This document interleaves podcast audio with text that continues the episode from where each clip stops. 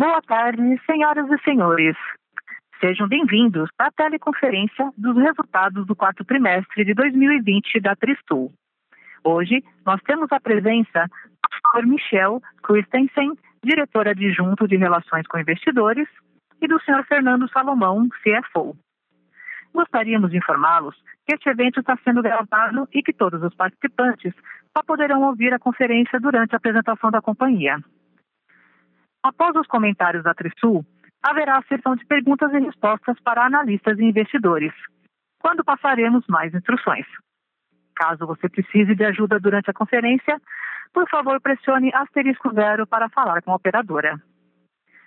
Teremos também um webcast ao vivo, com áudio e slides, que pode ser acessado no site de RI da Trisul, no endereço ri.trisul-sa.com.br. A apresentação também estará disponível para download na plataforma de webcast. As informações a seguir estão disponíveis em reais e em legislação societária, exceto quando indicado. Antes de prosseguir, gostaríamos de esclarecer que eventuais declarações que possam ser feitas durante essa teleconferência relativas às perspectivas de negócios da Trisul, projeções e metas operacionais e financeiras constituem-se em crenças e premissas da diretoria da companhia, bem como informações atualmente disponíveis. Considerações futuras não são garantias de desempenho. Elas envolvem riscos, incertezas e premissas, pois se referem a eventos futuros e, portanto, dependem de circunstâncias que podem ou não ocorrer. Investidores devem compreender que condições econômicas gerais, condições da indústria e outros fatores operacionais podem afetar o desempenho futuro da Trisul e podem levar a resultados que diferem materialmente daqueles expressos em tais considerações futuras. Agora, eu gostaria de passar a palavra ao Sr. Michel Christensen, que dará início à apresentação. Por favor, pode prosseguir. Boa tarde a todos. Sejam bem-vindos à teleconferência da Trisul sobre os resultados do quarto trimestre de 2020. Começando pelo slide 2, podemos ver que o lucro bruto alcançou 93 milhões de reais no quarto trimestre de 2020, um aumento de 6% em comparação ao terceiro trimestre de 2020 e de 12% em comparação ao mesmo período do ano anterior. Já a margem bruta foi de 37%, um aumento de 2,5 pontos percentuais em comparação ao terceiro trimestre de 20. No ano de 2020, o lucro bruto atingiu 310 milhões de reais, um aumento de 9% ante o ano de 2019. A margem bruta no período foi de 35%. Por sua vez, o lucro bruto ajustado pelo SFH alocado no custo registrou 96 milhões de reais, um aumento de 5% ante o terceiro trimestre de 2020 e de 11% em comparação ao mesmo período do ano anterior. A margem bruta ajustada foi de 38% no trimestre. No ano, o lucro bruto ajustado foi de 322 milhões de reais, um aumento de 8% em comparação ao ano de 2019. A margem bruta ajustada no período foi de 37%. No trimestre, o lucro líquido registrado foi de 55 milhões de reais, um aumento de 15% ante o terceiro trimestre 2020 e de 27% em comparação ao mesmo período do ano anterior. Já a margem líquida foi de 22%. Já a margem líquida foi de 22% no quarto trimestre de 2020, um aumento de 3,1 pontos percentuais em relação ao trimestre anterior. Sendo assim, terminamos o ano de 2020 com um lucro líquido de 170 milhões de reais, um aumento de 21% em comparação ao ano de 2019. A margem líquida no período foi de 19%. Passando para o slide 3, podemos observar que o EBITDA ajustado no trimestre registrou 68 milhões de reais, elevação de 12% ante o resultado do terceiro trimestre do ano de 2020 e de 27% em comparação ao mesmo trimestre do ano anterior. Já a margem EBITDA ajustada foi de 27% no trimestre. Em 2020, o EBITDA ajustado atingiu 214 milhões de reais, um aumento de 15% em comparação ao ano de 2019. a margem EBITDA ajustada no período foi de 24%. No slide 4, analisamos o endividamento da companhia. Como podemos ver, o total do endividamento da Trisul ao final de dezembro de 2020 era de 541 milhões de reais. E o seu endividamento líquido foi de 62 milhões de reais ao final do período. A relação dívida líquida sobre patrimônio líquido foi de 5%, em linha com o trimestre anterior. Total de recebíveis performados, em 31 de dezembro, era de 78 milhões de reais. Agora, abordando as informações operacionais do período. Passemos para o slide 5. As vendas brutas para a Sul totalizaram 250 milhões de reais no quarto trimestre de 2020, terminando o ano com 867,1 milhões de reais. Já as vendas líquidas para a Sul atingiram 230 milhões de reais no trimestre, totalizando 784 milhões de reais em 2020. No slide 6, lançamos no trimestre três novos empreendimentos: Ambiente Vila Mariana, Marquês Ipiranga e Side Ipiranga, totalizando um VGV de 423 milhões de reais em 527 unidades. Com isso, a Trisul termina o ano de 2020 lançando um total de oito empreendimentos, totalizando um VGV de 1 bilhão de reais cumprindo, portanto, o guidance proposto para o ano de 2020. No slide 7, podemos ver que as entregas partes do Sul totalizaram 230 milhões no trimestre, com a conclusão de seis empreendimentos.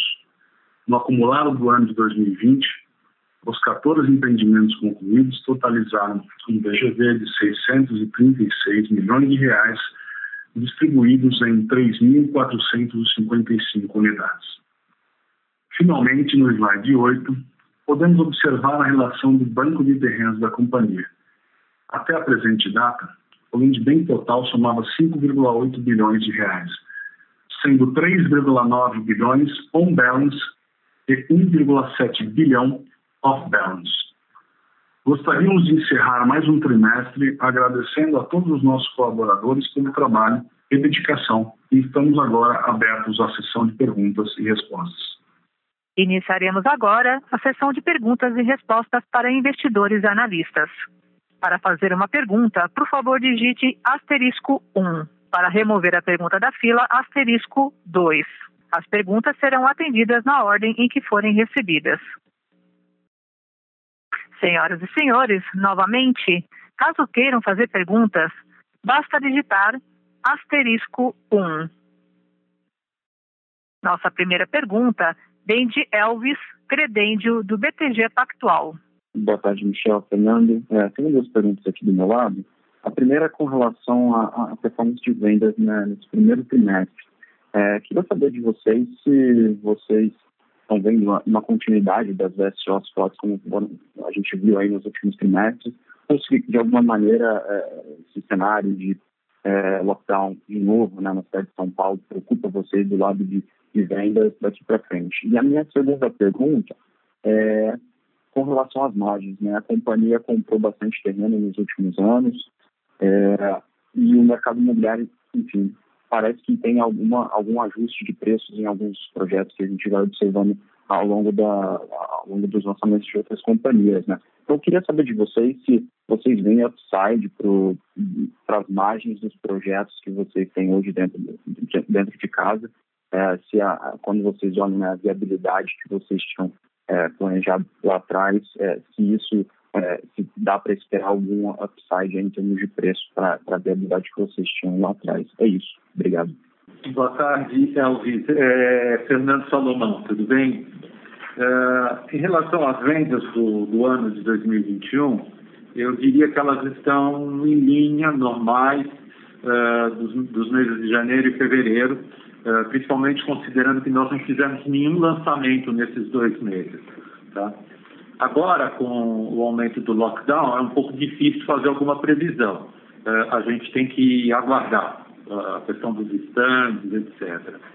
Eh, em relação às margens, a gente trabalha com a manutenção das margens. Tá? É verdade que nós compramos terrenos a preços uh, mais antigos uh, e que eh, foram compras muito bem feitas. Uh, houve uma pressão de preço dos terrenos nos últimos meses, mas uh, se eu tivesse que dizer alguma coisa, é manutenção das margens. Perfeito, muito obrigado, ficou bem claro. A próxima pergunta é de Luiz Peçanha, do Banco Safra. Boa tarde a todos. Duas perguntas também. É, primeiro, em relação à inflação de custos, né? Como é que você, como é que a inflação de custos de materiais de construção vem evoluindo aí nas últimas semanas? Vocês têm sentido alguma algum arrefecimento da alta de preços, alguma normalização na cadeia produtiva? É, e qual a perspectiva de vocês aí para a evolução de preços aí em 2021? É, a segunda pergunta em relação à taxa de juros de financiamento imobiliário, né? Eu tenho sentido uma preocupação muito grande de investidores é, com, com essa alta recente aí na curva longa de juros e um potencial impacto aí na, na, nos custos de financiamento imobiliário. Se você puder falar um pouquinho aí do, do que, que vocês estão vendo é, nas conversas que vocês têm com os bancos e, e a perspectiva de vocês é, eu agradeceria. Obrigado. Uh, boa tarde, Luiz. É Fernando Salomão de novo. Tudo bem? Uh, em relação aos custos, uh, nós fazemos um acompanhamento muito de perto do aumento de custos.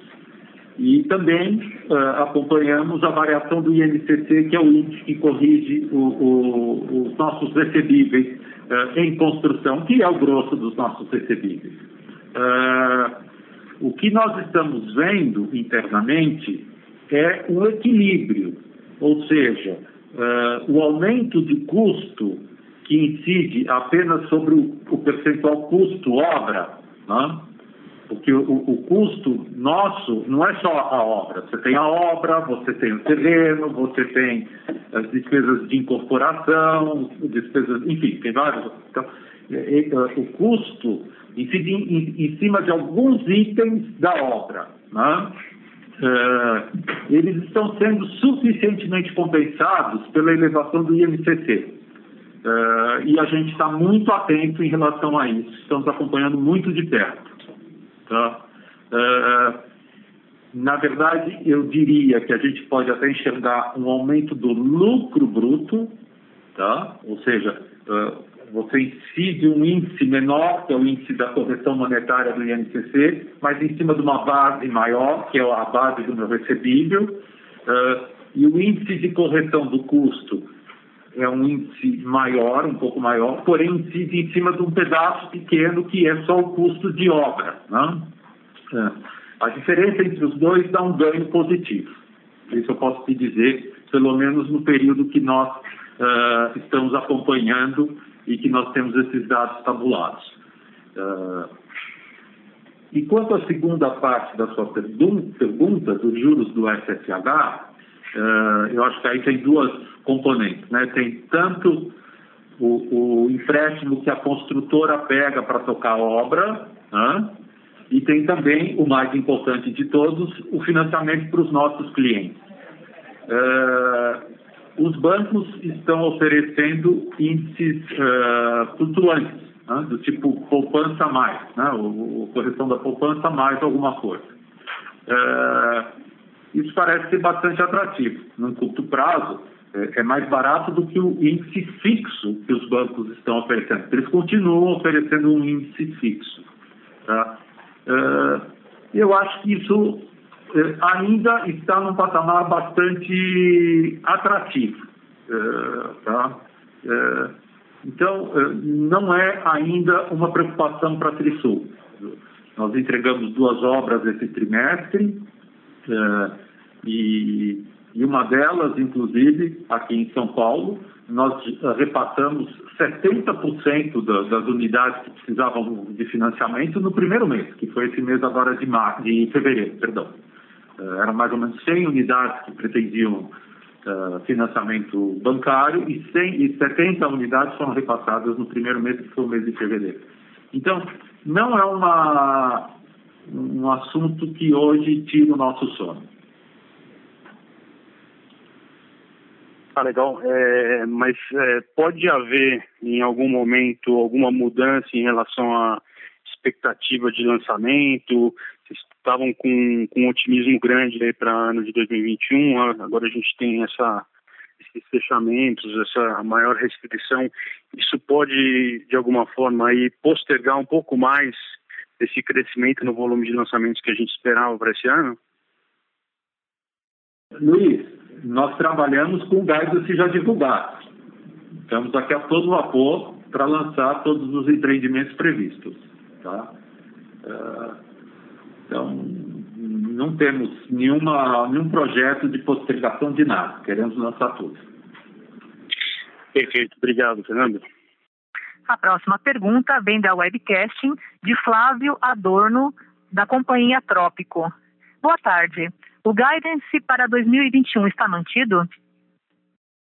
Flávio, boa tarde, tudo bem? Conforme já adiantado uh, pelo Fernando Salomão, sim, nós trabalhamos com guidance, portanto, segue mantido o guidance proposto para esse ano, que vai de 1,8 a 2,2 bilhões de reais. Obrigado.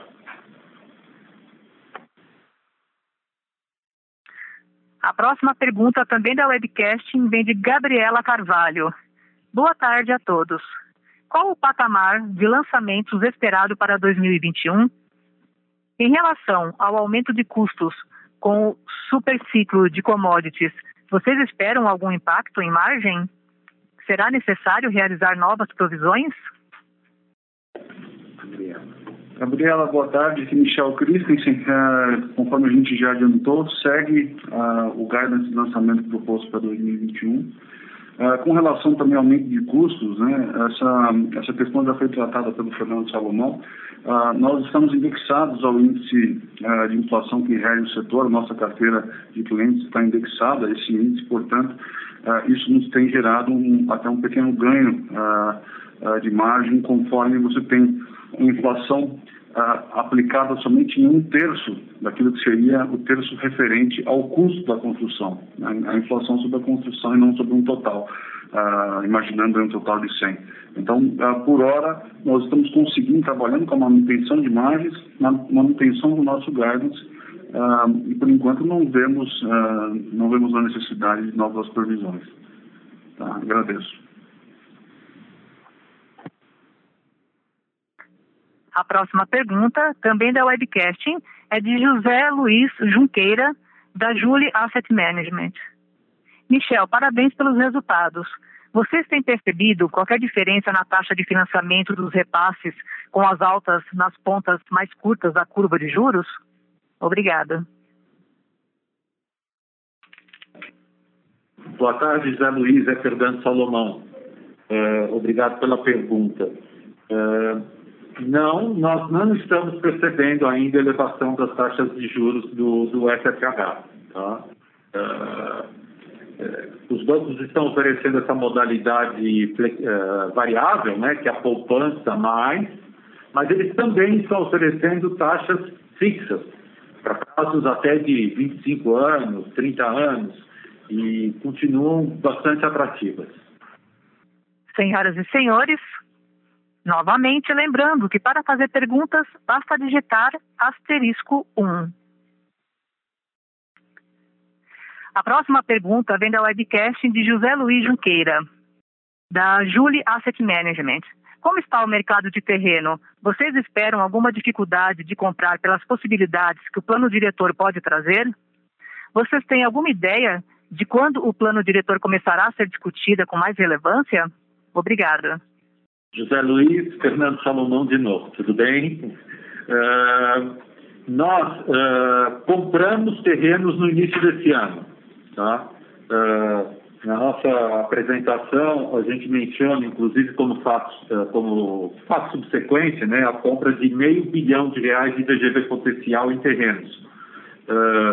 nós estamos em franca temporada de compra de terrenos. Uh, fizemos uma captação de recursos no final do ano passado, uma emissão de debêntures que, que foi colocada a mercado em dezembro, reforçamos o caixa, fechamos o ano com caixa de 479 milhões de reais, uh, justamente preparado para essa temporada de compra de terrenos. Uh, e são terrenos que estão dando viabilidade. Uh, em relação ao plano diretor, de fato, esse ano é um ano de revisão. Mas uh, eu não consigo te dar uma previsão do que, que, vai acontecer. Isso temos que dar um pouco mais de tempo para ir acompanhando. Uh, o que a gente espera, obviamente, é uma flexibilização das regras atuais, uh, botando dentro do jogo ma ma maiores áreas, uh, aumentar as áreas onde, se, onde é possível incorporar empreendimentos. Mas é um pouco prematuro para falar algo, qualquer coisa. as associações todas estão trabalhando arduamente nisso. É isso, Zé Luiz. Obrigado. A sessão de perguntas e respostas está encerrada. Passamos agora a palavra ao Sr. Michel Christensen para suas considerações finais. Eu agradeço a presença de todos e a nossa área de relações com investidores está aberta aí uh, para esclarecimentos, para atendimentos, para, para o que for preciso. Obrigado. É, obrigado, aqui é Fernando Salomão, e obrigado pelo tempo e pela atenção de vocês, e até uma próxima. A teleconferência dos resultados do quarto trimestre de 2020 da Trisul está encerrada.